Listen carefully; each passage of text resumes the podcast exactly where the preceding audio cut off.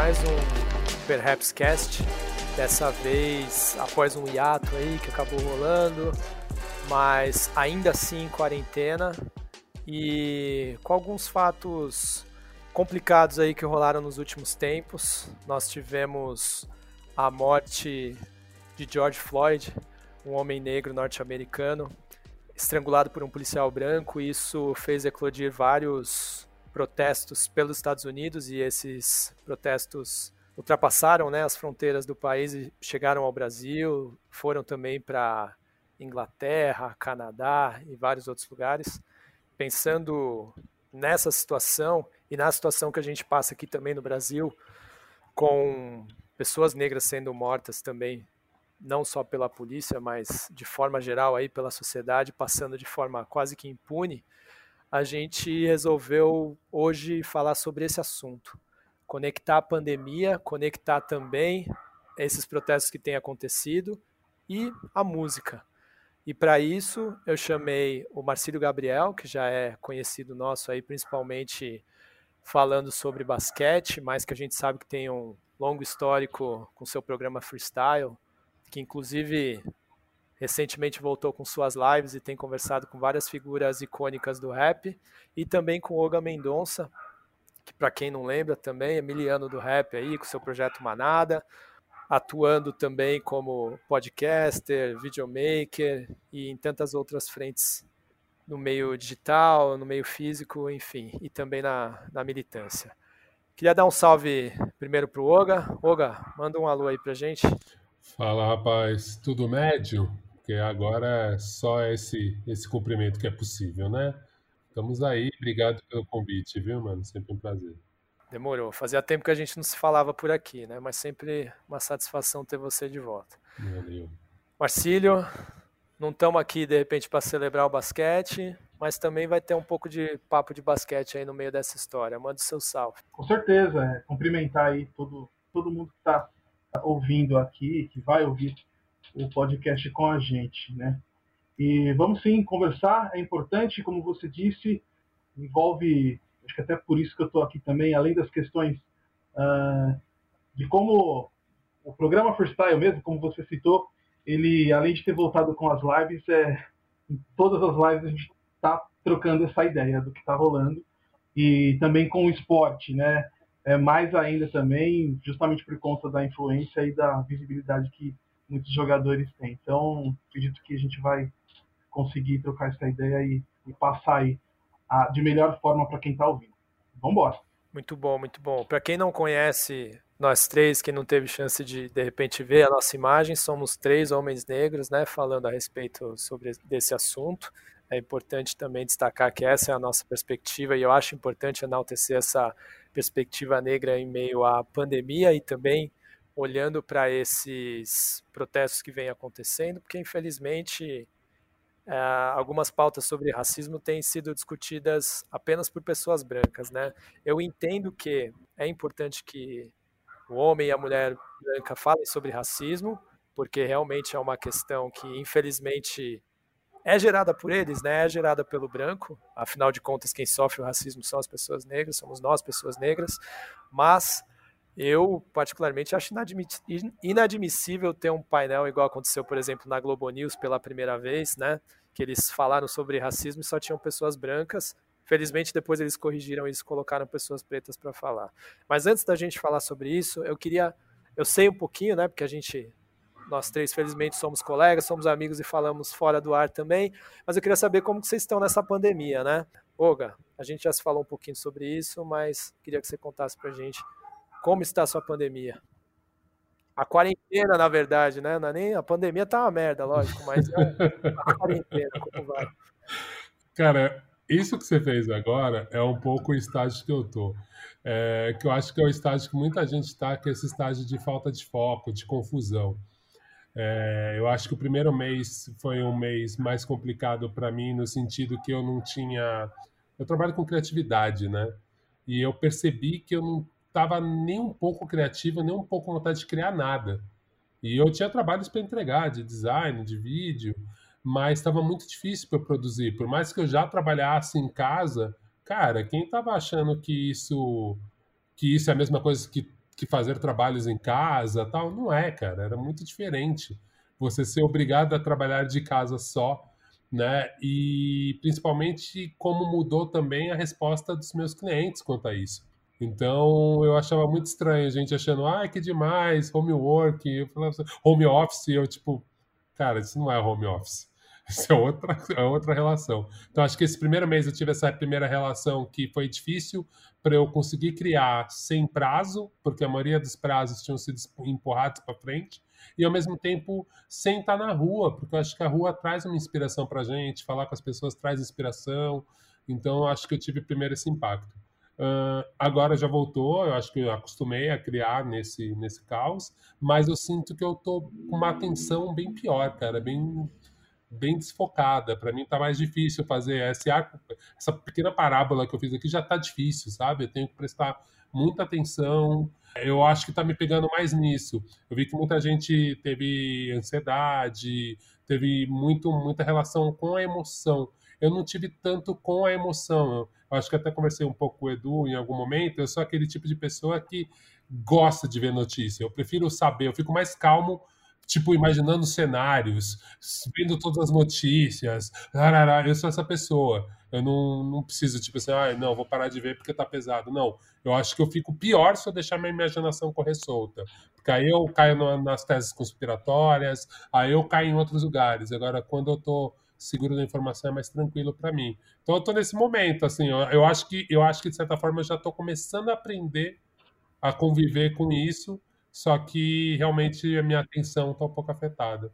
Sim, sim. É, e aí naturalmente afeta também essa parte criativa, não tem jeito, né? Uhum. Marcílio, é, também a gente tem conversado, né? Mas acho que no teu caso eu lembro que você tinha comentado que no, no comecinho ali da quarentena você tinha que ir até o trabalho, né? Foi um segundo momento que você começou a, a trabalhar só de casa, né? E aí eu também queria que você fizesse a ponte, falando também sobre essa ideia que veio de se conectar com as pessoas por meio do programa Freestyle, né? Que ele, ele tava, você estava tocando outros projetos, o Freestyle ele estava né, no, no, no, seu momento de quarentena, por que não, né? E depois você reativou fazendo umas conversas também bem, bem interessantes. E assim como você falou em off também, né? E, tendo conversas nesse sentido com as pessoas também, né? É, assim, no, primeiro momento ali da quarentena, né, que iniciou ali, quando as pessoas começaram a, a, a ficar em casa, enfim, deixar de trabalhar, é, eu ainda estava indo para o trabalho e eu até que dei um toque no pessoal do trabalho, para os chefes, né, para os donos da empresa. Falei, gente, eu, eu e mais poucos aqui é, que pegam um ônibus, que pegam um transporte público, entendeu? Uhum. E o problema não é só a gente é, possivelmente correr o risco de pegar a, o vírus. É, pegar o vírus e trazer para cá para vocês que vêm de carro ou que moram perto aqui, né? Foi meio que deu um start assim, em todo mundo, principalmente nos donos, de tipo, verdade. Então, a partir de tal dia, tipo, depois de amanhã, amanhã vocês vêm, resolve, pega o que tem que pegar, organiza as coisas, leva para casa, beleza. E, enfim, então não foi ali, não, não foi no primeiro momento que eu comecei a ficar em casa. Por outro lado, tem uma coisa que, que o Olga falou que, que é muito importante assim lembrar, que é essa questão do trabalho em casa. Assim. É, home office e um período de isolamento, de quarentena, são coisas totalmente distintas, entendeu? Uhum. Então não é porque você está na sua casa, trabalhando da sua casa, que você está suavão, entendeu? Você está de boa, ah, não precisa pegar ônibus para ir para o trânsito, está suave aqui. É, tem gente que não tem, a, tá, tem que trabalhar de casa, e não tem a condição necessária ou a estrutura que a empresa oferece para trabalhar. Tem gente que está trabalhando oito horas sentado na mesa da cozinha, entendeu? Com aquela cadeira branca de ferro, tá ligado? Então, assim, isso é, é uma problemática. Fora todas essas questões, né? De, de questões emocionais, psicológicas, enfim.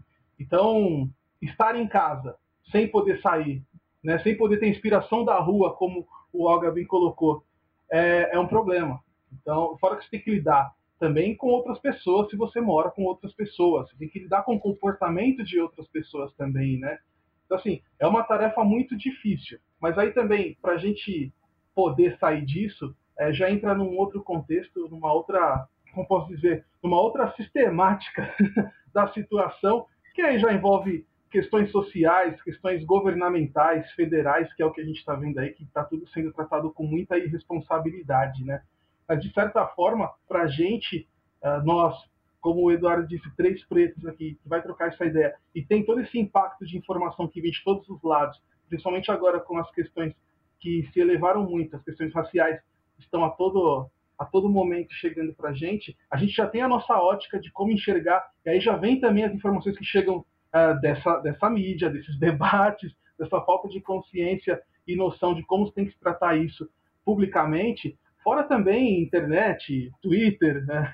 Facebook, Instagram, enfim, redes sociais. Então, além de enfrentar toda essa questão da quarentena, de ficar em casa, a gente também tem que lidar com essas coisas que chegam para a gente também e de certa forma contribuem muito para embaralhar as ideias mesmo, né? Então é, é complicado. A quarentena não é fácil e para a gente não está sendo diferente, não está sendo uh, mais fácil, pelo contrário, está sendo muito pior. Acho que esse é o termo. Está pior para quem é preto durante esse período. Sim, sim, com certeza. Olga, você estava falando né, da, da, da, questão do foco, da questão de você precisar estar tá mais atento aí às notícias, até para estar tá mais por dentro, né? Eu acho que, apesar de você ter passado aí uma tranquilidade e tal para gente, tinha antes a questão da pandemia, né? Da gente estar tá, é, dentro de casa por causa de uma quarentena, com esse risco de sair, de se contaminar e de passar o, o vírus para outra pessoa, ou de repente da gente ter, né, sofrer esses, esses, essas questões da falta de ar crônica que vem junto com, com a Covid.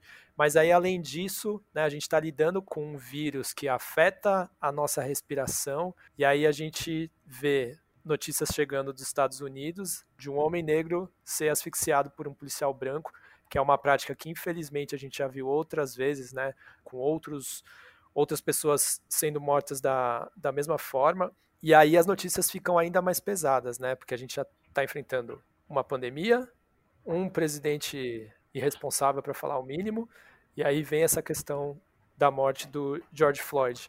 Como que foi esse impacto para você, né? Que foi acho que uma segunda ou uma terceira porrada, e você também como homem negro também é, que provavelmente também já tem o seu histórico, né, de ter a sua visão, né, em relação a, a, essas mortes das pessoas pretas por conta dessa violência policial, que não acontece só nos Estados Unidos, na verdade acontece muito mais no Brasil, infelizmente.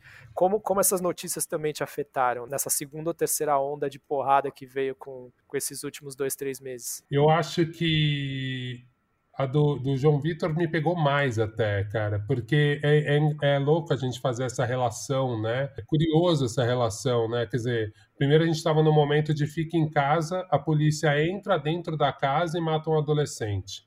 Então você fala, caralho, o homem negro, né? Nem quando a gente obedece a ordem, a gente ainda é punido. Aí, putz, agora essa última fora o João Vitor, teve o outro João também, né? Que, que foi morto. Ele estava fazendo um trabalho na, na, na, comunidade que ele mora, quer dizer, ajudando a fazer a campanha de Covid e é morto. Quer dizer, porra, quando a gente vai lá, se arrisca, tenta melhorar o nosso entorno, putz, vai a polícia, que a polícia não parou as operações, não tinham parado Sim. até ali. Não, e não Sim. parou até agora, ela só diminuiu um pouquinho o ritmo, porque o Witzel se ligou e pediu para diminuir o ritmo, mas tinha até aumentado o ritmo de, de combate né, ao, a, às drogas, enfim, qualquer nome absurdo que eles queiram dar para essas práticas de necropolítica. Então, assim. E antes e agora a, a Agatha também, tantos outros nomes, né? Que é, todo, todos perderam a vida nessa situação. É, eu tô, eu tô tentando fazer primeiro esses paralelos com as mortes relacionadas à, à pandemia, que eu acho que são reflexos, mesmo uhum. agora, né? Da, essa última morte, morte no Recife do Miguel mostra muito isso. Quer dizer, a mãe, né? Então, o, o corpo negro, principalmente da mulher negra, precisa romper a pandemia para ir trabalhar né, na casa dessa mulher, se expor.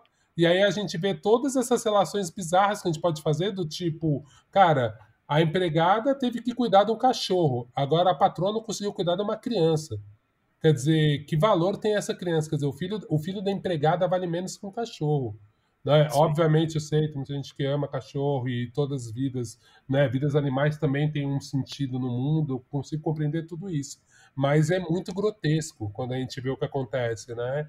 Então, acho que dá para a gente fazer vários paralelos, realmente, assim, do que, que são vivências negras e como as vivências negras pioraram muito na pandemia, né? É o que eu falo, eu estou num lugar de privilégio, eu consigo trabalhar de casa, eu já trabalhava de casa antes, a maioria dos meus trabalhos eu tive um impacto, mas não foi na minha área em, em especial, o impacto não foi tão grande.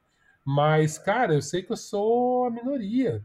E aí, quando você começa a ver os iguais, quer dizer, o George Floyd a gente já tinha visto, o I Can Brief já, já rolou, já. Então, Sim. eu entendo que é esse momento mesmo no mundo inteiro. Agora, por outro lado, indo um pouquinho além, eu não sei ainda, eu tô, eu tô numa situação meio paradoxal, porque quando começou principalmente a campanha do Black Tuesday e, e todo esse sentimento, essa comoção que gerou essa semana, eu fiquei meio Kendrick Lamar, assim. Então, para quem não sabe da polêmica do Kendrick Lamar, as pessoas foram cobrar um postzinho preto do Kendrick Lamar, alguma coisa. E para mim é muito assim, cara, eu fui do coletivo Sistema Negro, pô, eu sempre tive envolvido em várias causas de ativismo, loguinho para Raquel Braga, enfim, eu não vou ficar numerando as coisas que eu já fiz, porque acho que nem. Eu só fiz por obrigação mesmo, assim. Não é, não é auto-biscoitagem. Para mim é porque é o jeito que eu posso colaborar. Então, para mim, também é um lance meio estranho, assim, porque eu falo, gente, vocês descobriram o racismo agora? Vocês descobriram como o preto morre agora? Por outro lado, eu falo que é paradoxal, porque eu acho muito importante também. Que também. muita gente branca descobriu agora, que está apresentando para outra geração. As pessoas que me marcaram nas listas de artistas negros, pô, eu agradeci, falei obrigado. Minhas redes sociais aumentaram absurdamente esses últimos três dias e tá tudo massa. Mas, assim, cara, não espere que eu fique ou muito desesperado ou muito desesperançoso, porque assim, cara, o meu ceticismo e a minha falta de desesperança e a minha vontade de combater, de resistir é a mesma, porque para mim, assim, não mudou nada. O Estado mata homens pretos e vai continuar matando homens pretos, e vai matar mulher preta, e não vai dar valor para nossa vida, assim. Então, o que eu estou tentando entender disso tudo, e eu sei que aqui a gente está no exercício de, a gente entra naquele exercício super difícil de ficar fazendo conjecturas, pirando no futuro, é entender assim, cara, realmente, estruturalmente, a gente vai conseguir fazer com que esse momento de comoção se transforme em algum ganho para o nosso povo, aparentemente, eu tô achando que assim, o que vai melhorar são as armas de repressão. Eu acho que assim, a polícia americana vai usar agora um laser melhor para não ter que dar gravata nos outros. Sabe? Mas, tipo assim, eu não acho que quer dizer que assim, eles vão entender que eles não devem torturar a gente, que não deve ter um perfil de pessoas que são paradas, né? Então, cara, eu tive a oportunidade de ir algumas vezes para os Estados Unidos, poucas vezes, e, cara, eu fui, tomei batida lá em Nova York. Caralho, velho. É muito louco isso, saca? Você entendeu assim, não, não mora aqui, eu só tô viajando. E, tipo, consegui tomar geral. Então... É, é, é, muito aquele meme, né, que, o, que, que mostra a pessoa vendo uma paleta de cores antes de fazer a batida ou não, né, de, de enquadrar a pessoa, né. É, infelizmente, aquele meme brasileiro tem essa qualidade, né, de conseguir falar de coisas complexas com memes, e esse daí é muito real, é porque é isso, é isso. Você, você saiu do Brasil para ir num, num, num para um outro país e tomar enquadro lá. Às vezes, talvez aqui no Brasil você não tava tendo esse problema e lá você teve, tá ligado? Tipo, é muito absurdo e e assim como você falou, dá uma desesperança porque eu acho que a única coisa que mudou, se a gente for parar para pensar, e isso foi um debate que eu entrei com, com algumas pessoas, porque isso, eu vou perguntar isso para o Marcelo até para ele já se preparar, porque eu, eu vi também esses protestos né, do povo preto em relação a essas mortes e a tudo que a gente é sujeito aí por conta da sociedade se organizada da forma que é, como se não protestássemos, não fôssemos para a rua, né? Ah, precisa acontecer um negócio lá nos Estados Unidos para o povo aqui uhum. se mexer. Isso é uma grande, é uma grande mentira. É, porque... uma falácia. Exatamente. Isso acontece, porém, não tem cobertura da mídia, não tem influenciador apoiando, não tem marca usando hashtag, né? Por exemplo, a Agatha presente, né? Somos todos João Pedro, não, não tem isso, né? E aí talvez essas outras parcelas da sociedade precisam importar sim um acontecimento de fora para fazer acontecer.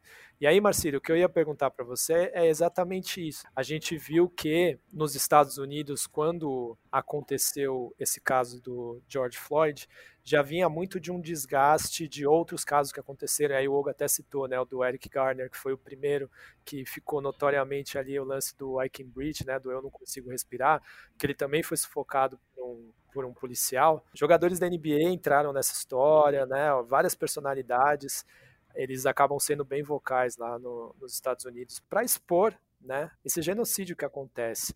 E a gente estava conversando também em off, né? Que, pô, nós dois gostamos bastante, acompanhamos bastante NBA e deu orgulho, né? De ver os jogadores até indo para os protestos, né? É, felizmente também nesse momento aí que está todo mundo com o rosto coberto, eles até conseguiram passar batido aí no meio da galera, porque colocaram a máscara e foram, né? A gente acabou ficou sabendo, sabendo depois que eles foram pro para esses protestos, com exceção de alguns, né, como o ator John Boyega também, que estava lá super vocal e falando, oh, não me importa se eu, se eu não tiver trabalho depois, é importante agora eu estar eu, eu tá aqui, né.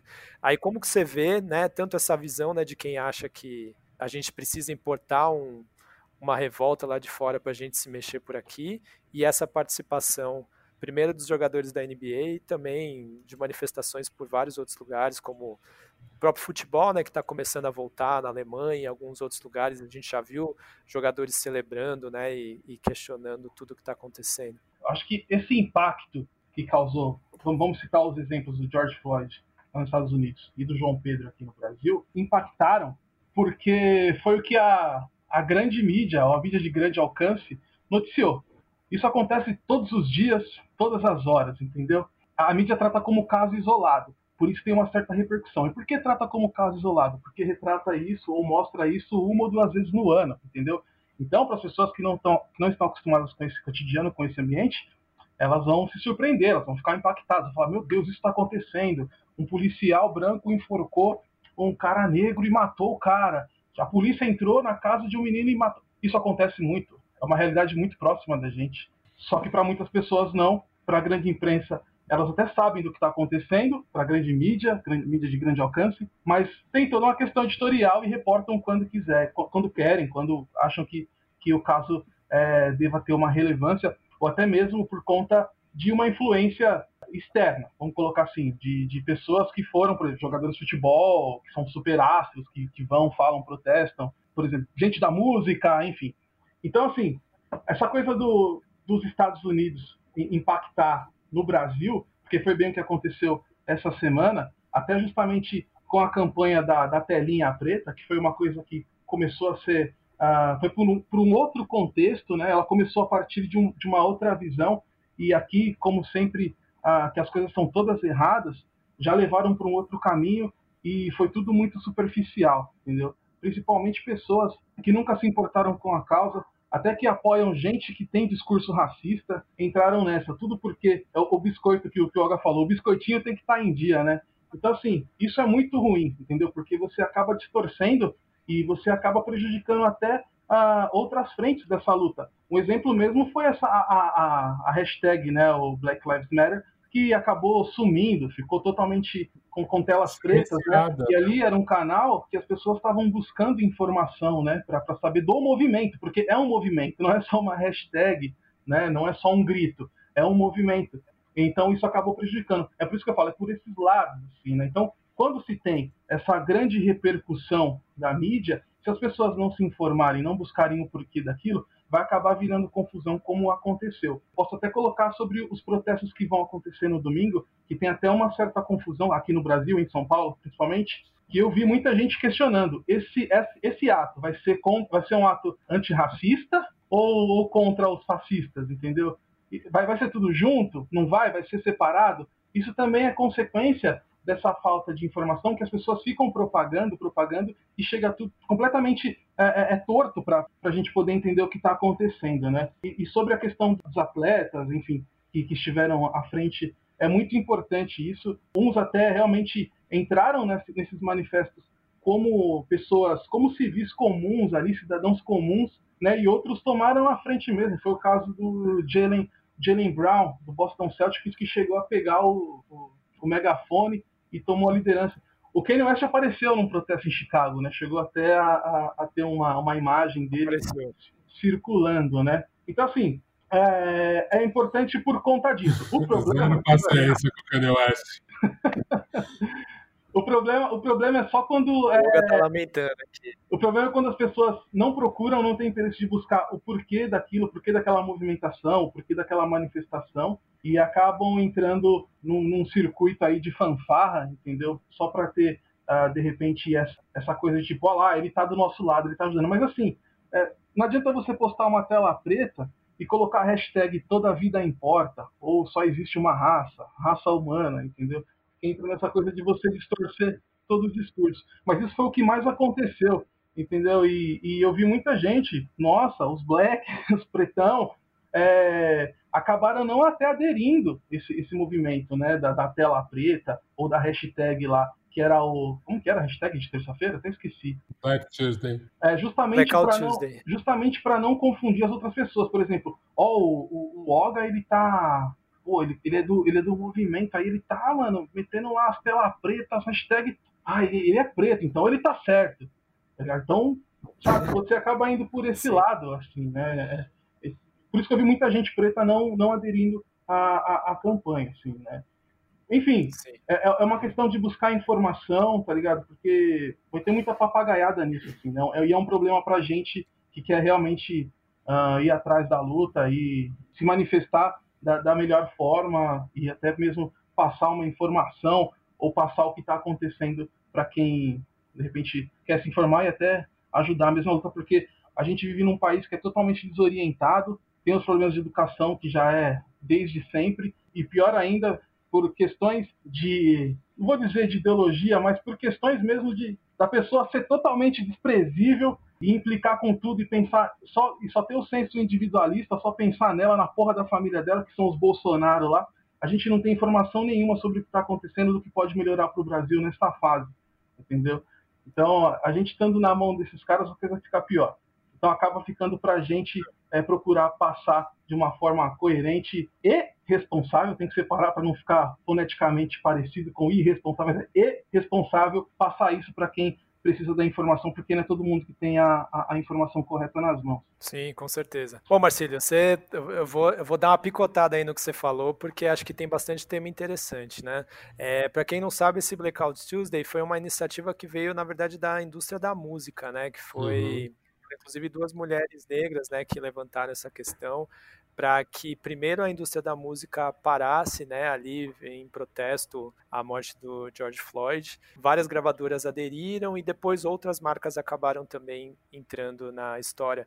Inclusive o Spotify ele, ele teve um lance lá de parar por 8 minutos e 43 segundos, né, músicas e podcasts. Teve, teve um lance ali de ficar em silêncio por, por esse tempo, que foi o tempo que George Floyd foi sufocado pelo policial que acabou matando ele. E aí influenciadores entraram na história e tal, mas assim como o Marcelo falou, a coisa ficou toda deturpada porque infelizmente acabou virando bagunça, né? Tem algumas pautas legais que o Marcelo falou aqui, é, sobre esse lance da pauta do racismo no Brasil, infelizmente, ser sempre dividida e ter a sua atenção dividida com outras, e aí Nesse caso específico, agora a gente tem esse, a, a questão do fascismo e da democracia, né? Anti, antifascismo e pró-democracia. Tem também essa história de quando se fala de racismo, a culpa branca grita, né? E vem o papo de não, mas somos todos humanos, não é bem por aí e tal, que também dá pra gente falar. E também teve um lance que o Oga falou, né? De, nesse, nesse lance do Blackout Tuesday, do, do povo ter, ter ido atrás do Kendrick Lamar, que basicamente tem uma obra inteira falando, né? Sobre a questão negra e da polícia, do assédio que a polícia é, sempre faz à, à, à população negra e, e, a gente chegou nesse absurdo de cobrarem, irem cobrar o cara. Mas, Olga, eu queria saber contigo, só para a gente fazer mais uma ponte aí do Blackout Tuesday, porque você também trabalha com, com publicidade, né? É, e, e também com esses meios digitais. Eu queria saber, assim, você como profissional e também como pessoa, já que você também estava falando dessas outras hashtags que em outro momento você usou, o quão efetiva é uma ação dessa, né? O que, o que, que dá para tirar de uma coisa dessa, ou se realmente é só uma biscoitagem também de marcas e de influenciadores que acabam postando uma coisa, mas amanhã voltam a ter atitudes muito parecidas com a de antes, né? É, eu acho que essa conduta, eu acho que ela serve para todo mundo. Né? Não só marcas, como pessoa física mesmo. Eu acho que a maioria das ações que eu vi de marcas me pareceu oportunismo, porque a maioria das marcas que eu vi não tem um posicionamento Ó, nem digo só racial, tá? Eu digo direitos humanos mesmo, assim. Muitas marcas não têm. Marcas que, tipo, expunham os, o, principalmente pessoas de cargo baixo para ir trabalhar fisicamente nos lugares e aí, tipo, vidas negras importam? Importa? Então paga para sua faxineira ficar em casa. Paga para o pessoal da manutenção ficar em casa. Se importa para você? Por que você está botando esses caras em risco? Né? Então eu senti muito isso, assim. Então é, passou uma, teve uma manifestação que nem teve muito barulho, mas agora teve a manifestação na Paulista, foi pequena, dos entregadores de aplicativo. Você entende? Tipo assim, agora assim, você acha que o Uber não botou uma telinha preta? Você acha que todos esses entregadores de aplicativo não colocaram? E elas não estão se importando muito, né? A gente sabe que o, que o, que o preparo que elas deram para as pessoas que trabalham para elas, que elas não consideram funcionário, consideram colaboradores, é nada. Então, assim, eu acho que isso vai da conduta de cada um mesmo. Assim, realmente, essas vidas negras importaram para mim. Realmente, eu sempre tive uma postura antifascista. Então, pô, para mim é minha conduta normal. Agora, ou não, ou tipo, putz, eu realmente me esclareci de uns tempos para cá e por isso que agora eu tô me manifestando nas redes. Eu acho que é uma questão muito pessoal mesmo. Eu realmente, assim, a gente como negro, a gente sabe que é ser censurado. Então eu não quero ficar censurando os outros. Eu acho que cada um pode fazer o que quiser mesmo, desde que arque com a responsabilidade que tenha esse crítico. Que aí, eu, enquanto o Marcelo estava falando do Kanye West, minha cabeça estava, não, não, não. Que é uma coisa que me irrita, assim, ver a pessoa cobrar o Kendrick Lamar e não cobrar o Kanye West, que usou o, o, o boné desse presidente americano fascista, neto de, de é, filho filho, o pai dele foi preso e já, já participou de reunião da Ku Klux Klan. Então, assim, cara, como o Kanye apoiou esse cara? Sabe? Tipo assim, aí agora o cara vai me sair na rua, sabe? Tipo, pra mim é, mu é muito difícil para entender.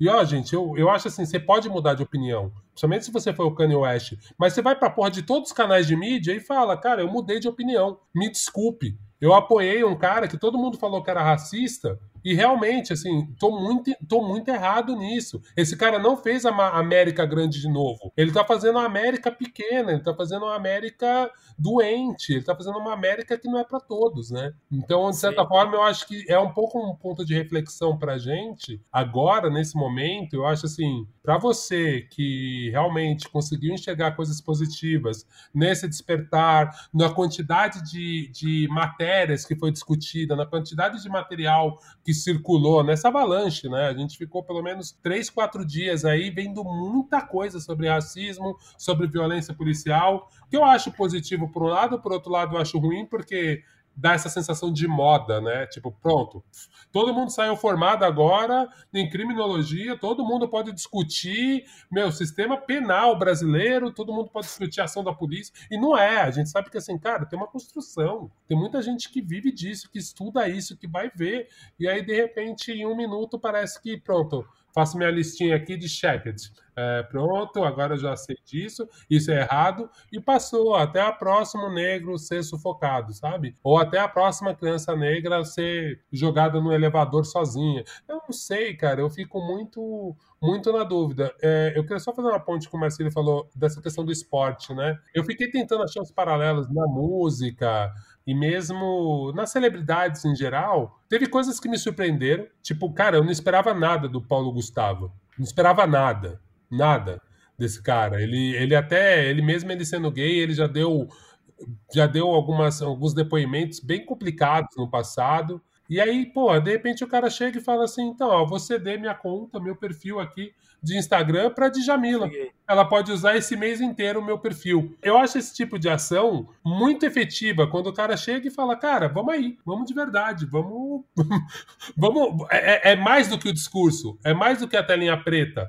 É, é isso assim, cara, você pode falar para minha audiência que é de 13 milhões. Fala aí, Jamila, o que você quiser. A Jamila trocou a foto. Trocou Sim. a foto, saca? E às vezes eu acho que faltou um pouco isso, assim, no final, né? A gente viu muito blá blá blá, pouca atitude. Hoje a Luísa Miel, parece que o Anderson Dinho também teve uma ação, e a Luísa Miel teve uma ação de tipo, meu, vamos pagar o advogado né, da Mirtes, né? Que é a mãe do menino, a empregada, né? Que teve seu filho morto, né? morto. É. Né? Não vamos ficar falando que é acidente, que isso aí é. Eu, eu tenho dificuldade com esse termo agora. Então, não, mas é, não, não, não tem que usar. Inclusive, falando sobre aquilo né, que a gente estava dizendo, que as, os protestos que acontecem aqui acabam sendo abafados, a mídia ninja estava cobrindo o protesto que estava acontecendo lá em Recife e eles estavam com, com bandeiras dizendo não foi acidente, foi racismo. Né? E, é só, e é aquilo que eu falo sempre, né, do É só as pessoas verem os canais certos, é isso. A mídia ninja já cobriu muita coisa. Meu, a pública tá aí mostrando o tempo inteiro como, como o povo negro não, não recebe bem ser morto, não é pacífico, não recebe de uma forma é como, como mesmo a gente entendendo que tem um conservadorismo na quebrada, principalmente no Rio de Janeiro, que elegeu né, um prefeito desse, tem uma questão que misturou o conservadorismo né? com a religião, então as pessoas acham que a quebrada concorda com essa guerra ao crime, ao, ao tráfico. Porque, enfim, a maioria das pessoas na, na favela são pessoas de bem, não, cara, a vida é muito mais complexa que essa. Ninguém tá feliz de ver um traficante que é um moleque que cresceu com você jogando bola, que tomou outro caminho, tomar um tiro, ser alvejado na rua, sendo que essa bala, na verdade, muitas vezes nem pega esse cara. Sabe, tipo, é uma lógica muito bizarra. Assim, eu queria entender de verdade, assim, qual é a cabeça da mídia que retrata a quebrada, as dinâmicas de quebrada, sabe? Porque me parece muito longe da perspectiva real que a gente tem, que não é tão separado, que não é tão a, a, a, vida é muito maluca. A gente conseguiu ter traficante Sabe? É, é, é muito. É, assim, velho, desculpa, mas não dá para você botar nessa coisa tão, tão fácil de separar o bem com o mal. A gente tem traficante destruindo, tipo, meu, terreiro. É, é esse o lugar que a gente está. É uma guerra religiosa com milícia e, assim, igrejas que lavam dinheiro da milícia. Cara, pô, por favor, sabe? As pessoas querem botar como se fosse uma coisa simples, simples e fácil de explicar no Brasil, assim, ah, não, a polícia é o bom, o bandido é o ruim, e é muito bizarro. Pois é, acho que aquela frase também, né, que se usa bastante, bastante que o Brasil não é para iniciantes, ela se aplica bastante aqui, né, na, na uhum. no que você estava uhum. pontuando. Ô Marcílio, você estava falando, né, da questão do Kendrick ser cobrado, né, quando também da, dessa presença dos atletas nos protestos que rolaram lá fora. Eu queria explorar um pouquinho esse lance do Kendrick ser cobrado e dessa, dessa desconexão que parece, né, que existe de um, de um, de um grande público aí com a obra de um artista como Kendrick Lamar, né? E acho que dá até pra gente colocar a galera de uma forma toda, de uma forma mais ampla, assim, uma galera que ouve o rap parece que não se conecta com as mensagens, né? Porque não duvido também que algum maluco foi lá também cobrar um MC da, cobrar um Brown, né? Tipo, sendo, oh, pô, e aí, não vai se posicionar, sendo que é isso, né? A obra inteira, a vida dos caras é tipo para pontuar todas as questões que a gente está debatendo agora, né? E aí no programa Freestyle que você voltou aí a fazer é, no formato de lives tal, você tem conversado com vários MCs e tem falado um pouquinho tanto deles, né, de como eles estão encarando a pandemia, já que praticamente todos os artistas aí foram afetados com tanto com cortes de verbas que já vinham acontecendo, né, do, do, do governo federal, quanto também agora com a questão de não não conseguirem fazer mais shows, né? E muitos artistas acabam tendo a sua renda vinda de shows, mas também um pouco já olhando para essa questão política, né? E questão do racismo e etc. Também queria saber como da tua visão e também do que você está absorvendo do, do, desses MCs, principalmente esses. Acho que você tem falado com uma galera mais da antiga, né? Como, como que você percebeu essa visão deles da pandemia para cá? Essas lives que eu tenho feito no freestyle, é, elas não são em tom de entrevista, né? Perguntar, ficar perguntando o que, que o artista tem lançado, o que, que ele produziu, quem, o que, que ele está é, como vai ser o próximo disco dele. Bem que isso é importante, tem muita gente que precisa disso, né? Esse tipo ainda de, de veículo como freestyle para divulgar.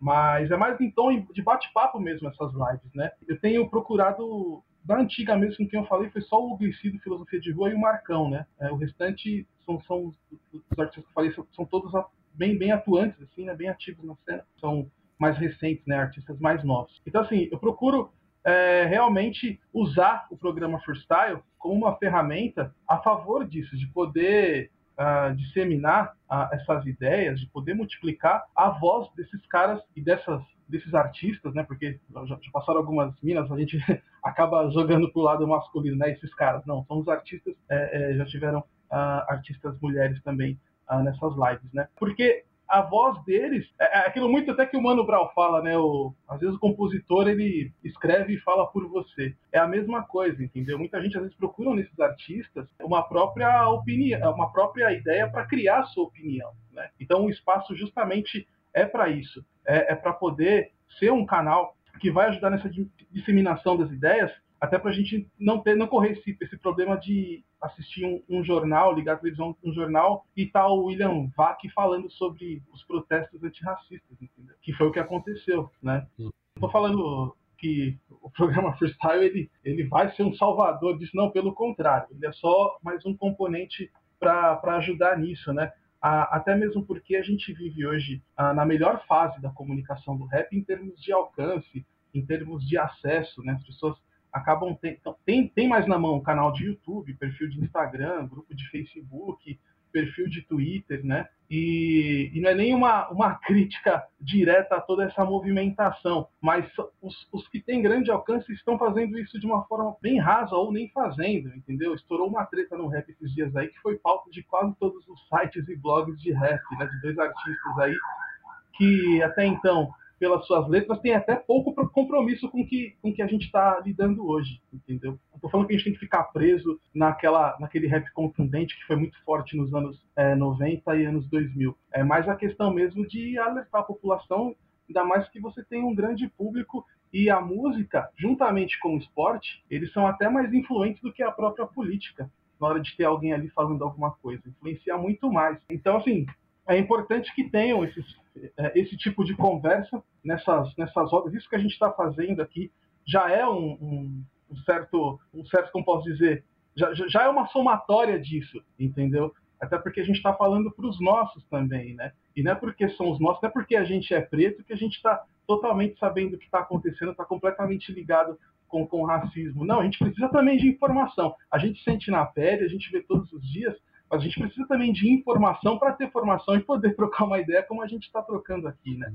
Então é mais um, um aliado aí para poder usar o termo ajudar, ajudar na, na questão mesmo de, de, conscientização. E os temas que eu trago no freestyle, além do que está acontecendo nas questões raciais, tem também as questões de saúde, assim, né? Teve live aí que parecia que a gente estava num consultório médico, tá ligado? Porque a gente estava trocando ideia uh, justamente sobre cuidados, informação, entendeu?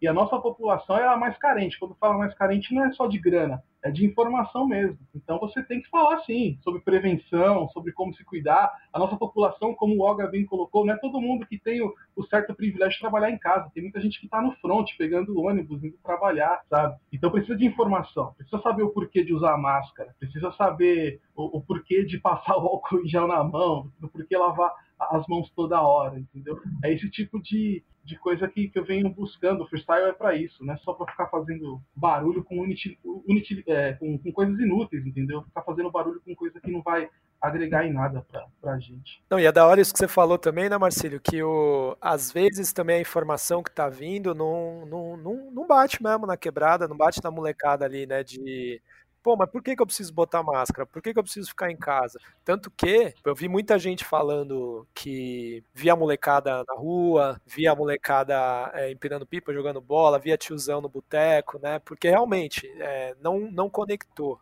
Né? Não conectou, então assim, essa informação ela acabou de alguma forma batendo nessas pessoas que iam ter a possibilidade mesmo de ficar em casa, porque foram dispensadas por seus empregadores e que talvez não estavam nessa talvez trabalhavam com coisas que poderiam ser feitas de casa, que infelizmente nem todas podem, né? Tem gente que trampa em fábrica, tem gente que trampa com, né, com, com vendendo na rua, tipo, não sei aí na perto da casa de vocês, mas a feira aqui perto de casa ela funciona normalmente, assim. Teve uma semana que ficou meio estranha, que teve uma galera que não apareceu, também não teve muito público, mas no resto tá, tá bombando normal, assim, o pessoal lá tá com a sua máscara, aí tem gente que abaixa a máscara para fumar um cigarro, tem gente que abaixa a máscara para comer um pastel, tomar um caldo de cana, ao invés de, às vezes, né, tipo, comprar e levar para casa, então, às vezes, também tem essa questão de como a informação chega e como ela é passada, né, então, acho que nesse ponto é legal o freestyle e é legal o Oga também como uma figura que acaba sendo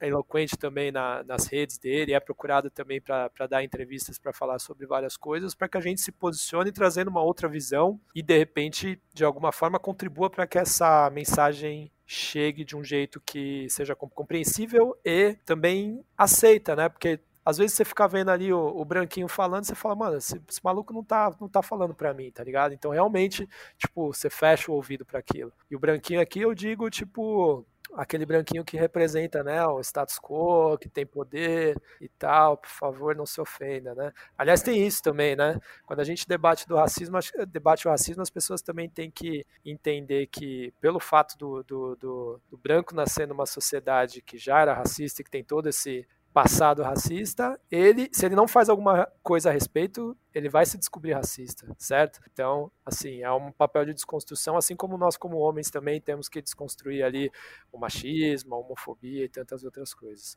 Olga, tem um lance que eu queria te perguntar que você falou a respeito e que eu acho que é algo muito importante, assim, que o racismo ele acaba dividindo muito pauta com outras pautas, né? E no caso, recentemente aí, até por movimentos aí que acontecem como os 300 palhaços lá de Brasília, que na verdade são 30 ou menos que 30 lá da, da, da Sara Inverno que está marchando, né? Um movimento totalmente fascista, com, com ícones racistas, né? Da Ku Klux Klan ali envolvidos, e na Avenida Paulista também uma, uma galerinha, no mínimo sem noção, com com bandeiras, com símbolos também nazistas, né?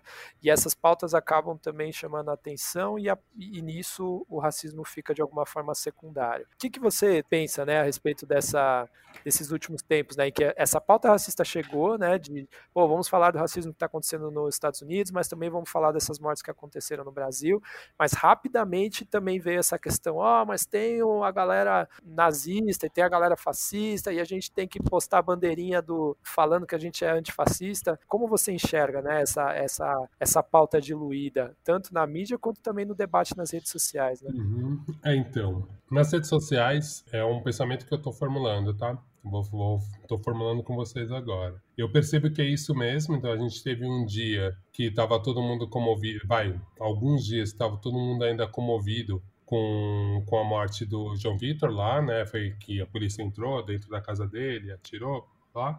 Aí, de repente, começa aqueles memes do, dos selos antifascistas, que eu acho que para mim foi uma exaustão, a um ponto de banalizar, né? Então, eu entendo que o, que o antifascismo cresça, porque o antifascismo, de certa forma, é uma forma que as pessoas brancas conseguem entender um pouco o racismo, porque, assim, no fascismo, muita gente branca também é excluída, também é vista como inimigo.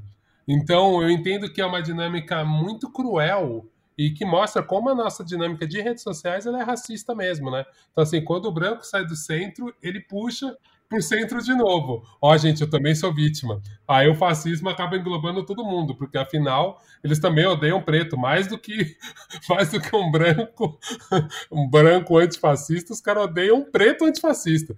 E aí quando você vê, tipo, um preto antifascista de um, de um time popular né, que é o Corinthians mobilizando, que tinha ainda um histórico de politizar o futebol. Cara, para os caras era. Cara, tipo, imagina o outro lado, né? Falar, puta que é. pariu, né? Não tem coisa que eu odeio mais na vida.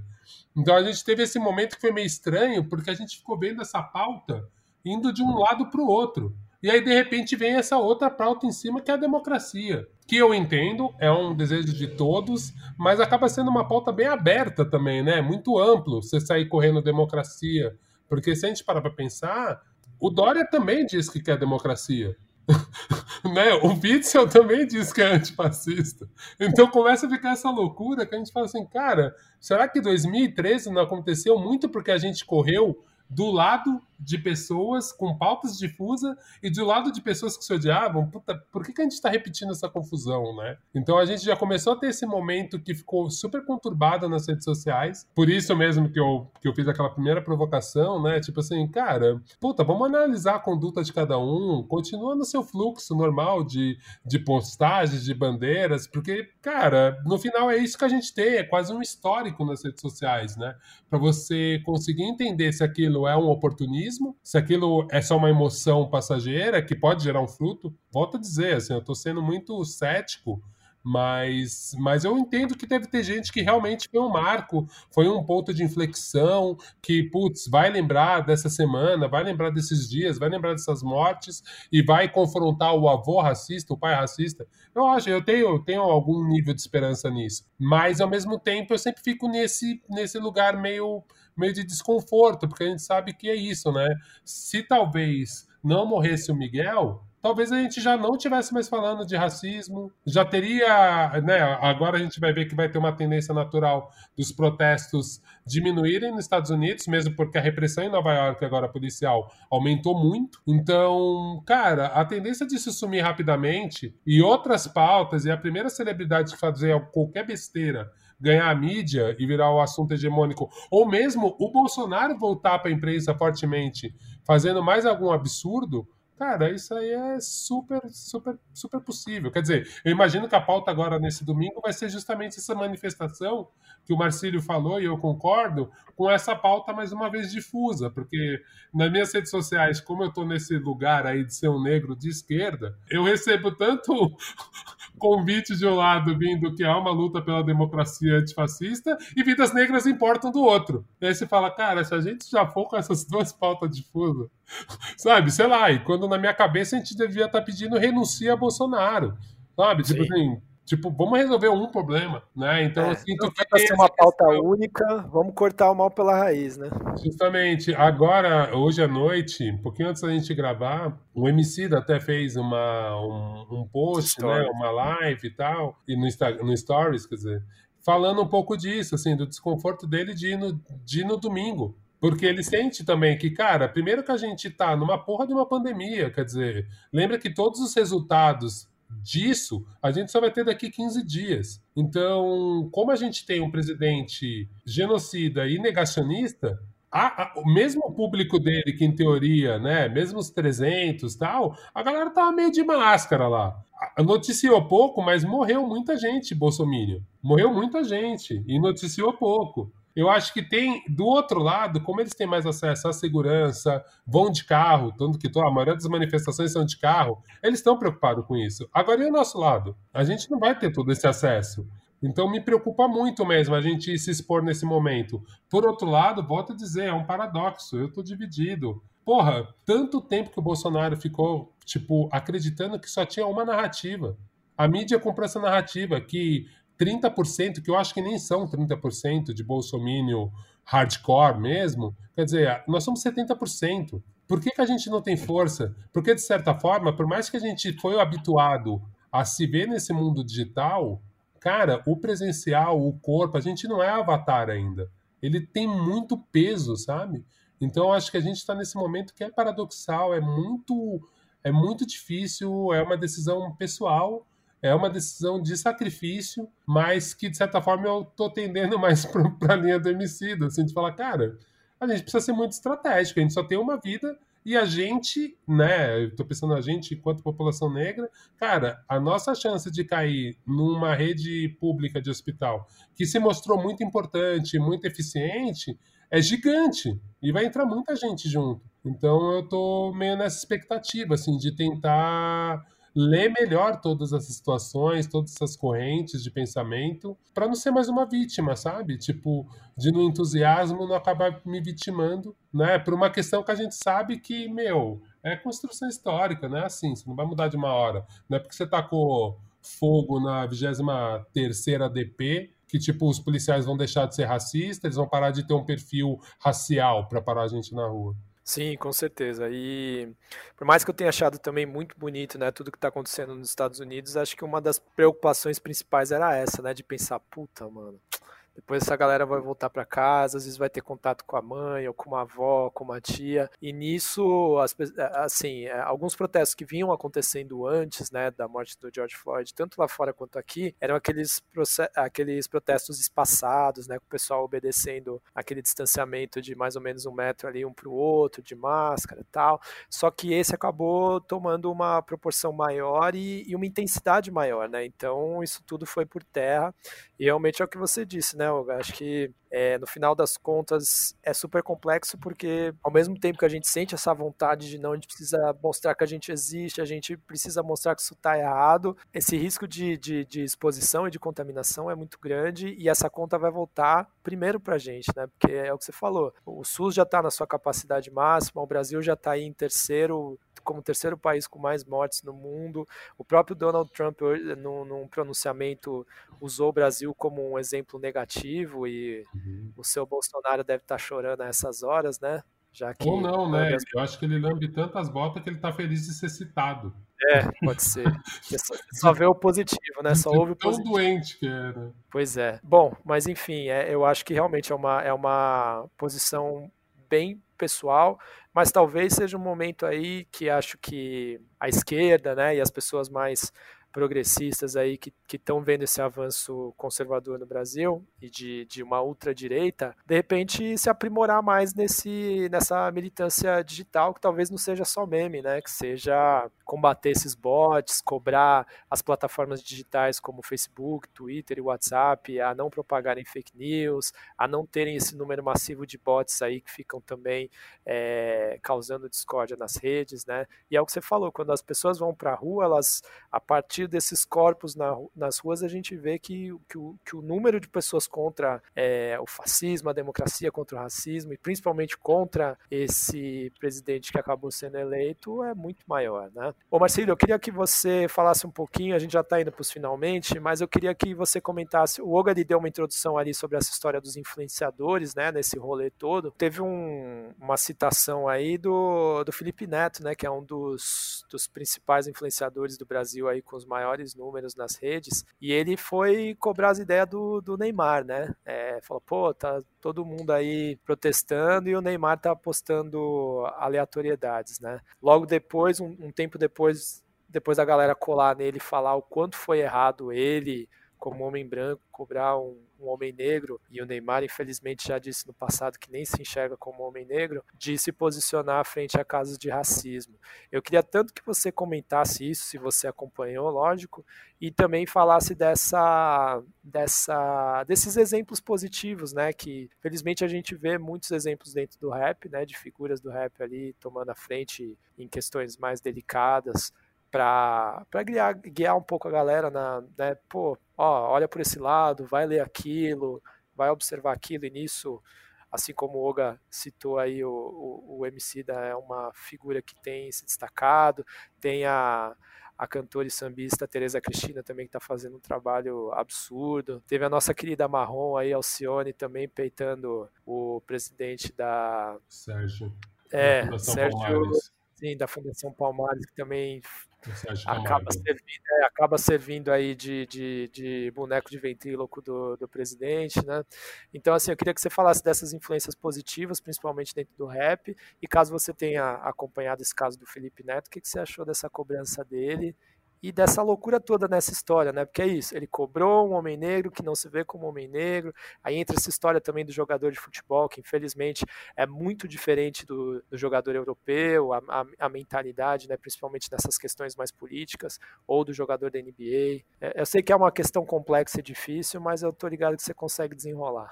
Sobre a questão do Felipe Neto, é, eu acompanhei sim, é, eu acho o seguinte, o, o, o Felipe Neto, dentro do, do, universo que ele vive ali de internet, até de pessoas que fazem o mesmo tipo de trabalho como ele faz, é, o posicionamento que ele está tendo, eu vejo como, como muito interessante, assim, e até chega a ser importante. Como eu disse, dentro do meio que ele está ali, ele é um cara que se mobiliza, que fala, completamente é importante por conta do número de pessoas que ele atinge, de, de, seguidores que ele tem. Agora, nessa questão do Neymar, realmente, eu não sei se ele chegou a pedir desculpa, é, sobre essa cobrança, mas ele teve essa noção de tipo, ó, eu sou um cara branco, dentro do meu privilégio, estou cobrando um cara preto para se posicionar. Que aí entra até nessa questão, né, né, do que você falou, o Neymar já, por algumas vezes, já negou, assim, que, que, que não é, não, já negou sua origem, que não é um cara preto. Ele já falou isso uh, jogando bola aqui no Brasil e, e teve exemplos na, na Europa também. Só que eu acho que ele vive numa bolha que é, que é, que é tão estranha assim, que parece que o cara não, não sabe. Ele, parece que ele vive trancado dentro de um quarto, sem janela nenhuma, ele não consegue enxergar nada além daquilo que está na, na, frente dele. Só que assim, também, questão do, do Neymar, ele deveria sim se posicionar. A gente até pega um exemplo de como também. É muito louco que uma coisa veio, acabou vindo junto, né? A questão do Michael Jordan lá do Last Dance, as pessoas é, vendo ele como um, um super ídolo, um super ato naquela época que influenciava, que todo mundo queria vestir a camisa dele, jogar basquete como ele jogava e queria ouvir também o que ele tinha, quais os pensamentos, o que, que ele tinha para dizer e ele acabou sendo omisso num, num dos momentos mais importantes, né? É, que aí já entra a questão do ídolo, né? O Neymar, que é um o melhor jogador de futebol que nós temos no Brasil, futebol, que é o esporte mais popular, e como eu disse, o esporte, assim como a música, são mais influentes do que a política na questão uh, de, de, disseminar ideias, enfim, de, de, influenciar diretamente. E a gente tem um cara como Neymar que vive nesse mundo aí que parece que ele está, como disse o Marcão do DMN, trocando ideia comigo, tipo assim, tem gente que acha que, que é o MC Gui, que está na Disney pode falar e fazer o que quer a toda hora, entendeu?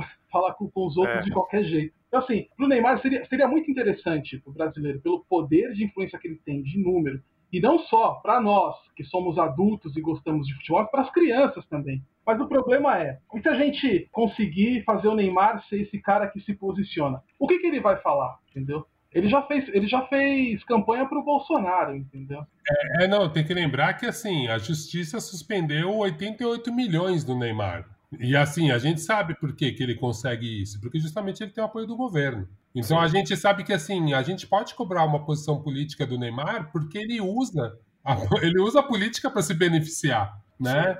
Do Jordan, eu até também tenho uma posição, eu participei de um podcast falando, né, sobre a série, enfim. Do Jordan também é sempre importante a gente lembrar que nos Estados Unidos, diferente da gente que teve o Pelé, que também é um cara bem controverso em vários pontos, mas, enfim, acho que daria um episódio inteiro para a gente falar do, do, Pelé sendo honesto, né? Não quero parecer aqui desonesto com ele, mas, assim, cara, a gente não pode esquecer que teve o Muhammad Ali nos Estados Unidos. Eles têm um referencial de um negro militante, sabe, no esporte. Não é? assim, só existe Copernic porque teve uma medalha, porque teve um Sim. monte de jogador. Na própria NBA, esse, esse jogador nem foi retratado, os jogadores que eram engajados da NBA. No próprio Chicago Bulls, o cara, quem que era o Marcelo? Que o, o cara entrou no lugar desse armador, desse jogador.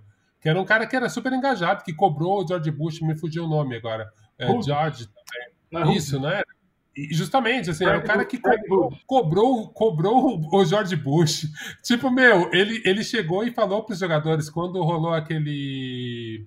Foi, acho que foi no Rodney King, né? Que ele falou pro Jordan e pro Magic Johnson assim: Cara, vamos ninguém jogar? Se vocês dois não jogarem pelo Rodney King. E, meu, e os dois pipocaram. Oh, não, é muito radical não jogar. E assim, cara, eu entendo, é muito difícil a gente pegar. Geralmente, esportistas, né? São pessoas de alta performance. Eles geralmente, cara, só têm alta performance porque eles são obcecados por aquilo. Então, eu entendo que é meio complexo, principalmente no Brasil, que esses caras nem precisam estar na faculdade. Eles nem tiveram uma outra vida. Agora, nos Estados Unidos, eu fico meio assim, sabe? Tipo assim, cara, o Jordan sabia o que ele estava fazendo. Quando ele fez, até quando ele fez aquela piada, sabe? Foi uma opção dele, que eu acho assim, cara, ele tem a opção de ter ou de não querer apoiar. Eu acho que é a mesma coisa com o Neymar. Mas a gente tem a opção também de falar, amigão, por que, quando, por que, que nesse momento você é político e nesse momento não? Só para fechar um pouco essa questão do, do Felipe Neto, eu acho que assim, a gente tem que tomar muito cuidado quando a gente usa o, identitari, o, o identitarismo, sabe? Tipo, pra gente também não proteger uns caras que não Neymar. Eu entendo até naquele caso do Ciro, quando o Ciro foi, foi agredir o Fernando Holliday, que também Sim. é outro, que não estava pedindo para ser é. ajudado, é. mas eu entendo não. que o Ciro usou, o jeito que o Ciro usou as palavras, foi muito menos cuidadoso do que o Felipe Neto, que depois até pediu desculpa, entendeu? E agora sim, cara, agora a gente vai usar o identitarismo para ficar salvando esse tipo de gente, igual o Neymar, que, tipo, meu, tá cagando pra gente. Quer dizer, se alguém chamar, se alguém chamar agora o Sérgio da, da Fundação Palmares, que está falando um monte de absurdo. Quer dizer, tipo, a gente também vai, vai proteger ele? É, eu acho que é isso, né? A gente é, é talvez entender que nem todos poderão ser salvos, né? E infelizmente vão ter sim, vão, é, vão ter pessoas negras que, que vão ser conservadoras, vão ter pessoas negras que vão concordar com, com o presidente, como, como a gente vê alguns dos apoiadores dele, e vão ter pessoas negras também que não vão chegar a causar racial como uma questão que merece a atenção que a gente está dando, por exemplo, nesse programa, né? E tudo uhum. bem, eu acho que nos Estados Unidos tem aquela coisa, né, que eles falam de quem tá woke e quem não tá, quem tá acordado uhum. e quem não uhum. tá. E, infelizmente, tem pessoas que vão preferir ficar ali numa, numa posição mais confortável, de não entrar em conflito, porque realmente é, quando a gente começa a questionar as coisas da nossa sociedade, a gente vai vendo que tem muita coisa errada e que é sofrido, né? Né? A gente, a gente ficar questionando. Eu e o Marcelo, a gente tem, um, tem, tem, tem exemplos aí recentes, que a gente joga bola junto, joga basquete, joga futebol, e o grupinho de futebol, me perdoe aí se os nossos amigos do grupinho de futebol estão ouvindo, mas o negócio é brabo lá, né? Tem, não estão ouvindo, não. Tem, tem umas coisas. É. tem umas coisas que o pessoal fala ali que é, é, é, de perder um pouco a fé na humanidade, mas a gente sabe que, assim, tem N fatores, né? É de onde a pessoa veio, é também o fato de não, não ter contato com pessoas que vão questionar os absurdos que são falados. E o Marcilhão ainda é a pessoa que tem a boa vontade de ir lá e bater de frente e falar: mano, você tá, você tá sendo machista, você tá sendo homofóbico, você tá sendo racista, né? Então, assim, é importante às vezes a gente ter essa postura também para que, ó, perdoem a cachorra aí, mas em época de pandemia não tem jeito, né?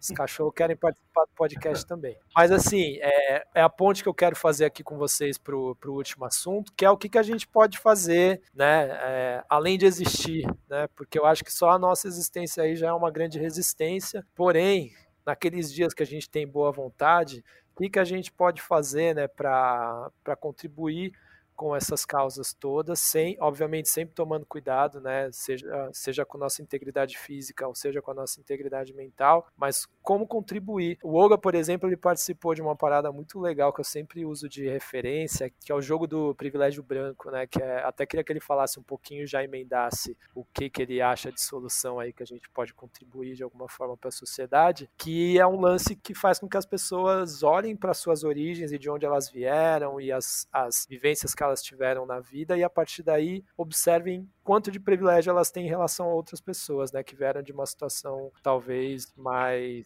é, men menos confortável, né? Enquanto o Marcelo vai pensando, Olga conta um pouquinho aí desse, dessa parada que você participou, que já tem até alguns anos, e fala da sua, do que, que você acha, se, se vale a pena ser a wiki preta, né, pro, pros amigos branco, de, de vez em quando explicar algumas coisinhas, ou se realmente também chega um momento que dá, rola um esgotamento e, e é falar, vai, vai lá dar um Google, faz seu estudo, que infelizmente eu não posso servir de referência para você, e nem totem negro para servir na sua foto de, de, de, da agência publicitária com um preto só, né? Justamente, é, o jogo do, do, privilégio é uma dinâmica, né? O pessoal do IDBR, quando eles fundaram, a gente, eu fui convidado para participar desse, desse jogo que virou um vídeo. Esse vídeo viralizou, enfim. Ele é interessante porque começa um grupo bem plural, então questão de gênero, questão de raça, enfim. E aí vão fazendo algumas perguntas e perguntas meu, variadas, assim, desde o tipo, quem tinha geladeira em casa,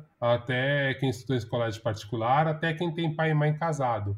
E a cada resposta, quem está coordenando o jogo vai falando: ah, você tem? Então anda, dá um passo para frente, dá um passo para frente. Quem se formou na faculdade, dá mais um passo para frente. E chega um momento que termina essas perguntas e você olha onde cada um está. E é curioso, né? Porque né, eu lembro que nesse jogo em específico, tinha até gente branca, muito branca lá atrás, né? Mas, obviamente, a grande maioria era, era a galera preta, assim, geralmente estava em situações piores. Então, assim, é interessante esse jogo porque você vai vendo todos os privilégios, né? Tinha, tinha uma mulher trans também, então você vai entendendo onde todo mundo está colocado até na sociedade mesmo. E eu acho que a primeira coisa para mudança é você aproveitar e entender, né? Tipo, cara, o histórico quem você é no mundo, que contribuição que você dá, né? E, e quanto e quanto do lugar que você tá tem também da contribuição da vida dos seus ancestrais. Eu acho muito interessante nesse momento que todo mundo consumiu muito muito material sobre, sobre racismo, principalmente para a audiência branca do, do Perhaps que eu sei que existe e que tem bastante, que ela procure mais sobre branquitude, para se entender, porque tem alguns comportamentos, eu vejo que os textos sobre branquitude, eles ainda são muito, eles só rolam no meio acadêmico, assim, rola muito pouco fora do meio acadêmico, mesmo nas redes sociais, assim, então eu achei um discurso muito raso, muito fraco sobre isso. Então é isso, cara, eu acho que tem muito material rolando na net, meu, como pessoas brancas podem colaborar, e, putz, cara, são, são N. Eu, na verdade, eu queria falar um pouco ainda sobre aquela minha, minha linha de raciocínio que eu, que eu disse que eu acho que é muito difícil, né? Ah, é muito limitado esse ativismo de internet. Óbvio que tem um trabalho da internet que é muito bom de organizar as coisas, né? Eu acho que mesmo você dentro da sua casa, você pode organizar, você pode ser o cara que compartilha e que, e que distribui essa informação, você pode ser a pessoa que pesquisa é, técnicas de, de mobilização. Eu acho que tudo é válido. Mas tem coisas que eu acho muito efetivas e que a gente faz na rede social. Por exemplo, tem um projeto que é o Sleeping Giants, que eu achei muito interessante, porque eles foram, eles se inspiraram na gringa, né? Eles pegaram um site do governo que distribuía fake news e foram vendo lá todos os anunciantes que entravam, né? Então tem um jeito de você anunciar na internet que as empresas mandam uma grana para o Google e o Google meio distribui é, esses anúncios. E aí, quando foram ver, um dos maiores sites de, que distribuía fake news recebia anúncio de um monte de marca gigante. E essas marcas, de certa forma, elas nem que é aquilo, de certa forma, tá? Elas nem sabiam que o material delas estava caindo num site que falava um monte de mentira. O que eu achei interessante foi que isso, que, o, que essa iniciativa do Sleeping Giant fazia a gente, pelo Twitter, cobrar essas marcas. Então, bater ali na porta delas do Twitter e falar: então, vocês apoiam mesmo esse site que falou esse tipo de mentira, que espalhou essa notícia racista, que espalhou essa notícia machista, e aí as marcas iam cancelando esse, esse financiamento. Tanto que incomodou que esse site, que é do gabinete do ódio, do filho do presidente, do Carluxo lá, esse site chegou e, e, assim, uma das, uma das marcas, uma das empresas foi o Banco do Brasil. E aí o Banco do Brasil reviu o jeito deles financiarem, né, de campanha deles. Falaram, cara, a gente não quer estar associado a isso. E aí o Carluxo conseguiu fazer uma manobra política para o Banco do Brasil financiar isso e ter essa disputa aí de narrativa. Mas eu achei muito interessante, porque é isso, a gente usou a força das redes para alguma coisa concreta. Volto a dizer, aquele lance que o Paulo Gustavo fez, cara, ele cedeu o Instagram dele. E isso eu acho muito interessante, mesmo que a Anitta fez quando ela chamou numa live para discussão né, um, um dos políticos que estavam alterando uma das PLs que iam atrapalhar os músicos. Então eu acho que assim, cara, óbvio que tem um jeito de você fazer uma luta, um combate a não só ao racismo, mas ao fascismo, a todas as perdas de direitos que a gente está tendo. Mas eu acho que é um uso efetivo da rede mesmo, assim. É um uso com, com princípio e principalmente com foco, né? E eu acho que isso é muito interessante, assim. A gente tem um pouco de foco nesse momento, que é aquilo que eu falei que para mim está muito difícil ter, né? Para a gente conseguir deixar muito mais evidente cada pauta e pensar no plano de ação. Se o Sleeping Giants quisesse pegar todos os sites que fazem fake news, eles não iam pegar nenhum, eles fariam um primeiro foram efetivos nesse. Muito bom, muito bom, Olga. É... Bom, Marcílio, o Olga deu as dicas dele aqui. E enquanto ele estava falando, eu estava lembrando um pouquinho do assunto anterior que a gente tinha falado, né, dos, do, dos jogadores que de alguma forma né, se envolveram com política ou protestaram contra situações que, que, que, eles eram contra. E eu lembrei da NBA do. Você lembra do. do era Mahmoud Abdul Rauf? Lembra que ele jogou no Sim. Denver Nuggets, jogou em vários lugares? Ele também foi um cara que acabou praticamente banido da NBA porque ele também se negou a ficar de pé durante o hino nacional norte-americano, né? E infelizmente, no momento em que ele protestou, a gente não, não, não tinha essa abertura que existe hoje. ele acabou sendo é, acabou a carreira dele mais antes do que ele gostaria, né? Depois ele voltou no Big Tree do, do Ice, Ice Cube, né? Que é aquele formato de 3 contra 3 da NBA, mas, e mostrou até que ainda joga muita bola, né? Mas acontece isso, né? No Brasil tem o Sócrates do seu Coringão, que felizmente já faleceu, mas que mostrou aí que, que ensinou um pouco pro irmão dele, né? Que o Raí também está sendo bastante eloquente nos últimos tempos, com algumas questões. Mas amarrando isso tudo e falando um pouquinho sobre o que você acha que pode ser feito no dia a dia, né? Como práticas antirracistas, eu gostaria que você desse essa amarrada na sua última fala, por favor. É, combater o racismo. O racismo ele não vai acabar, né? Se, se nunca acabou desde o do regime é, escravocrata, é, é, pós né, o regime, né, teve até a, o lance da, da, abolição, nunca acabou, entendeu? A gente falando aqui de Brasil. nunca acabou, nunca vai acabar, porque a gente tem um Estado racista, a gente tem a, a ainda a, a mentalidade do colonizador, né? Só que a gente talvez não consiga combater para vencer e acabar de vez, mas a gente cons consegue conscientizar. Acho que esse é um caminho, sabe? Por, vou dar um exemplo aqui. A gente teve aqui em São Paulo, para a galera aqui que, que não é do estado ou da cidade e, e entender, que por conta dessas medidas para conter o, o, o, contágio do coronavírus, né, do Covid-19, algumas medidas pelo Estado e pela Prefeitura foram tomadas, já que a gente não tem uma, uma resposta disso vindo do governo federal. Nem ministro da Saúde a gente tem. Mas o, os governadores, o governador de São Paulo e o prefeito de São Paulo tomaram algumas medidas. Se elas foram eficientes ou não, já é outra história, até porque muitas delas não foram eficientes. Exemplo é o rodízio, que não funcionou, pelo contrário, só é, é, atrapalhou. Uh, mas foram medidas que foram tomadas. Não, eles não, eles não é, viram as consequências que poderiam causar, causar, posteriormente, mas no momento tomaram decisões. Tomaram medidas, beleza. O, uma dessas medidas foi a antecipação de feriados. Ah, e anteciparam alguns, como por exemplo o da consciência negra, que foi na semana passada.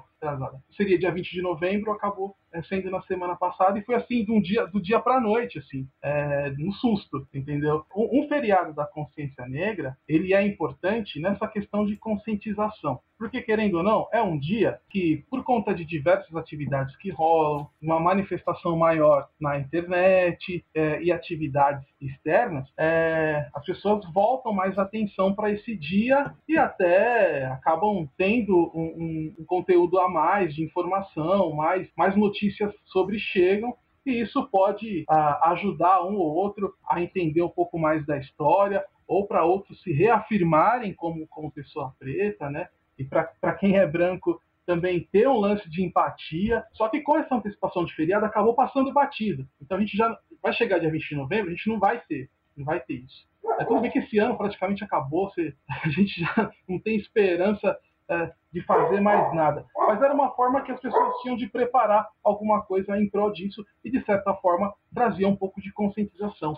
Né? Uh, esse é o exemplo que eu uso de como é, o combate, ou pelo menos a conscientização do racismo, ela pode ser eficaz. E pegando esse exemplo, dá para a gente fazer isso com quem está do nosso lado, que é essa troca de ideia, que é passar informação. Eu, eu, eu acredito que eu não vi parte do que, do que o Hugo falou aqui, por conta de um, de um ajuste que eu estava fazendo aqui, mas acredito que ele tenha falado também, ele tenha, tenha citado referências, enfim. Porque o Logan é, é, um, é, um, além de ser um cabeçudo querido, é um dos caras mais inteligentes que eu conheço. cabeçudo no bom sentido, hein, Hugo? Cabeçudo daquele cara, né? né? É, é isso, assim. É você é, conscientizar quem está do seu lado. Né? Eu usei o exemplo da, do Dia da Consciência Negra, e é bem por aí. É uma forma também de. Não é um combate mais ativo de você ir para o front, de você ir querer trocar trocar com a polícia que é racista, que é assassina, que, que mata preto, que extermina preto, que o Estado é, é, é, genocida, mas é uma forma de você conscientizar quem está do seu lado. Ah, eu falei do, do Oga, da questão de referência, porque ele sempre utiliza muito referência. E é isso, como eu falei, da música, que ela é um meio transformador, você pode usar a música a favor disso, porque eu tenho essa consciência uh, antirracista? Porque eu não sou um racista? Eu, Marcelo Gabriel, porque uh, eu tenho a minha consciência sobre a minha posição dentro da sociedade, sobre a minha origem, eu sei qual o meu lugar aqui. É, por quê? Porque em algum momento a música foi influente para mim nesse sentido, né? Eu, eu fiz uma live com, com um cara que eu chamo até hoje de professor, que foi o Marcão do DMN, tá ligado? Porque, ah, de certa forma, a música dele fez esse papel que eu tô falando, de conscientizar de alguma forma. Porque estava do meu lado, era acessível ali. Eu ligava o rádio e estava tocando H.A, entendeu? Então é dessa forma. A partir do momento, Eduardo, que você fala assim, ô Marcelo, vamos gravar um podcast para indicar aí uh, uns livros para a galera na quarentena. Você já está fazendo esse trabalho. Então é por esse lado, eu acho que é a forma uh, em que a gente pode combater o racismo e ser ajudado também. Né? A gente também pode usar isso a favor da gente para para poder é, é, é, é para ser inteligente nessa causa, né? O Lucas antes de estratégia do Emicida, até uma entrevista que eu fiz com o próprio Emicida sobre Inácio da Catingueira, é, eu citei essa questão de estratégia, né? Que a gente tem que sim, porque tem que ter estratégia para poder botar fogo no racista. A gente não pode sair daqui agora e, e tacar fogo no primeiro racista que vê. Por quê? Porque a polícia é deles, a justiça é deles. Então você vai ser preso, você vai se fuder se você fizer isso sem uma estratégia, né? O Emicida colocou muito bem isso, né? E, e, uma das estratégias é realmente se informar, é realmente ser inteligente nessa questão, é ser inteligente nesse combate aí. Então a minha dica fica, a minha dica, a minha é, é, sugestão para um combate ao racismo é isso, é articulação, é se conscientizar, se politizar também, né? E se informar, cada vez mais ficar informado, porque, como diz o Gog na música da RZO, o estudo é um escudo, né? Resumindo tudo. Exatamente. É muito louco que vocês não se ouviram, né, por esse problema técnico que a gente acabou tendo, mas os dois me ouvem, e vocês acabaram dando dicas é, assim, com, com a mesma essência, né, que é o é, é, é, é a grande frase do. Eu vou dar uma brincada aqui, desculpa, né? A grande, fra, a grande frase do ET Bilu, né? Que é o busque conhecimento, né? Porque o hip hop. o hip hop passado a gente falava muito sobre esse quinto elemento, né, de ser o conhecimento, mas hoje em dia eu vejo que isso se perde um pouco. Mas acho que a gente aí já, como tiozão aí do, do rolê, né, que infelizmente o tempo passa, a gente tem que lembrar a molecada que tem isso, né? Ele não é um elemento oficial, mas se fala muito desse quinto elemento que é o conhecimento e acho que é fundamental, seja para o MC buscar referência para o que ele fala nas letras, para um DJ fazer a sua pesquisa musical para os discos que ele vai tocar, para o b-boy e a b-girl que vão dançar para conhecer os passos lá das antigas e também para o grafiteiro na hora de ter as referências ali para saber o que, que ele vai colocar numa tela ou no muro, né? Então acho, achei muito curioso e fiquei muito feliz e, e, e contente com, com, com, essas amizades que eu tenho com você, porque me mostram que me relaciono com pessoas muito inteligentes, conectadas e com ótimas referências. É, com isso, eu quero agradecer a presença de vocês dois. Obviamente que para variar falamos para caramba, né? Para quem não sabe, a gente ficou testando todas as plataformas possíveis para gravar podcast online antes de falar. A gente mais testou do que falou, infelizmente, mas deu um tempo bacana aqui de conversa. Com certeza a gente vai ter outras oportunidades. E eu estava falando com o Olga uma hora que você não estava ouvindo, Marcílio, que a gente tem que chamar o parte 1 e fazer aquele famoso podcast sem fim aí para ficar conversando, sei lá. O Oga falou que o maior podcast que ele ouviu foi o Xadrez Verbal, que teve umas quatro horas. Aí acho que quatro horas tá fácil de, de, de quebrar juntando essa galera, né? O raciocínio é quebrado, né? Então vai que vai, né? O, Oga antes ele falava mais, eu tô sentindo ele até mais contido, ele tá mais pontual nas, nas falas dele. Ô, tá aprendendo agora. Tô aproveitando né? aqui, é, é, a gente está fazendo aqui o podcast pela segunda vez que nós estamos juntos, né? Nós três, né? O primeiro foi aquele sobre é, álbuns clássicos que completaram 20 anos e foi muito legal. Tem gente que me marca até hoje naquele é podcast. É e acho que a gente precisa fazer uma segunda edição ali de falar de, de rap, porque a gente também fala bem de rap nós três, quando junta também, segura. Infelizmente, a gente está aqui falando sobre um assunto pesado, que é o racismo, e que não gostaria de estar tá falando sobre ele, mas acho fundamental. Mas vamos marcar sim da gente escolher, de repente, uma outra, uma outra década ou algum outro tema bem cabeçudo, né? Que, que todos nós gostamos de fazer uma pesquisa braba aí de musical, né? Acho que dá para a gente com, com o Oga a gente já falou sobre artistas canadenses e sei lá, de tantos lugares. E eu sei que o Marcelo também tem suas pesquisas cabeçudas. A gente pode, pode ser um bom tema aí para a gente falar numa próxima. E com certeza assuntos muito mais positivos e, e construtivos. Não que esse não tenha sido, mas assim, um pouco mais leves, né? Vamos, vamos dizer assim.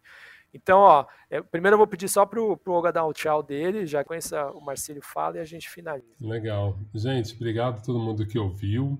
Eu acho que o programa de hoje foi um, foi um desabafo mesmo, né? Então acho que eu até falei um pouco, eu falei pouco, eu acho que eu já falei bastante, mas é porque eu acho que saiu nesse tom, né? Mas eu acho que saiu mais nesse tom de desabafo do que no tom de reflexão. Sempre uma honra gravar com o Marcílio também, porque eu acho que é importante a gente lembrar disso, né? O Marcílio sempre acreditou nessa questão da mídia negra, sempre fez o corre dele para valorizar isso, né? Ele é um cara muito sério, muito constante nisso. Eu acho que dentro, né, e dentro é uma isso, caminhada. É isso, e dentro dessa discussão, a gente fez uma live, eu, eu mediei uma discussão no Twitch, no canal da Lab, no canal novo da Lab, no, na estreia do canal novo deles, na Twitch. E a gente discutiu sobre os elementos do hip hop. E uma, nas discussões eu perguntava qual o quinto elemento do hip hop para você? E eu não me lembro se foi do público ou se foi de algum convidado na mesa, mas saiu a resiliência. Eu acho que, de certa forma, além do conhecimento que a gente já faz quando junta os quatro elementos, é, eu acho que a resiliência é uma, uma questão, assim, a nossa capacidade de resistir, de, de, de continuar na luta. E eu acho que o Marcílio representa isso, você também, Edu, e é um orgulho uma honra poder ter a chance de acessar vocês e chamar vocês de amigo. Com certeza, faço das suas palavras minhas também, sou muito, muito feliz de poder trocar essa ideia com vocês, seja nos bastidores ou, ou gravando aqui, né? Que a gente tem uma, tem uma caminhada e tem umas ideias da hora aí para dividir. Também tenho um baita orgulho disso. Marcílio, dá o seu salve final aí para a gente finalizar, que já avançamos aqui nas ideias, né? Não, rápido, é só agradecer mesmo aí mais uma vez, é, Eduardo, por me chamar aqui para para estar com, com vocês nessa aqui. Como eu disse aí, falei que nós três juntos já fizemos um podcast que foi muito, foi muito legal, foi muito gratificante. É, estar aqui no Perhaps é muito gratificante, poder escrever, poder participar de podcast, como falei, é mais um meio que a gente tem aí para poder levar informação e ser informado. Então eu agradeço pelo espaço e quero que me chamem mais vezes sempre. Eu não preciso ficar te pedindo, porque você já sabe. Às vezes eu, você nem precisa pedir, eu mesmo já me convido, entendeu? Eu já, já chego chegando. então é isso, acho que um agradecimento aí pra, pra, por, por, mais essa oportunidade de, de poder falar, poder compartilhar um pouquinho das nossas ideias e, e, aprender também aí com vocês. É isso, valeu mesmo. Da hora, da hora. Só já que você falou desse cast aí, ele é o mais ouvido do Perhaps até hoje, então com certeza a gente tem que fazer uma, uma parte 2 falando só de discos, ou escolhendo uma década, um ano específico. Se um dos dois se empolgar e de levantar a pauta, pode levantar que eu já armo a gravação. E dessa vez sabendo direitinho qual sistema que a gente vai usar para gravar aqui, para não ter que ficar fazendo mil testes. Muito obrigado, boa noite para os dois. Valeu, gente. E é nóis, a gente se vê numa próxima de novo aí, numa melhor. Abraço.